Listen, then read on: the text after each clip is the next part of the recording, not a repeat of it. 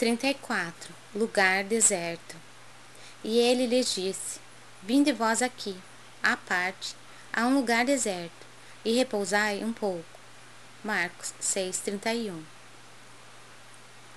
A exortação de Jesus aos companheiros reveste-se de singular importância para os discípulos do Evangelho em todos os tempos. Indispensável se torna aprender o caminho do lugar à parte, em que o mestre aguarda os aprendizes para o repouso construtivo em seu amor. No precioso símbolo, temos o santuário íntimo do coração sequioso de luz divina. De modo algum se referia o Senhor tão somente à soledade dos sítios que favorecem a meditação, onde sempre encontramos sugestões vivas da natureza humana.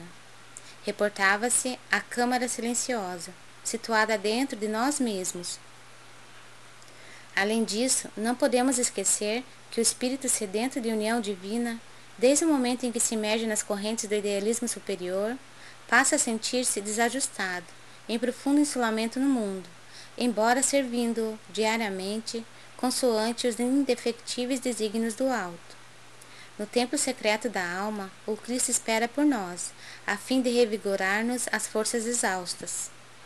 Os homens iniciaram a procura do lugar deserto, recolhendo-se aos mosteiros ou às paisagens agrestes. Todavia, o ensinamento do Salvador não se fixa no mundo externo.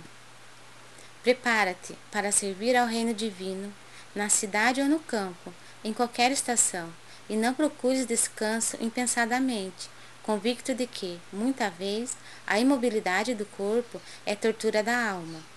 Antes de tudo, busca descobrir em ti mesmo o lugar à parte, onde repousarás em companhia do Mestre.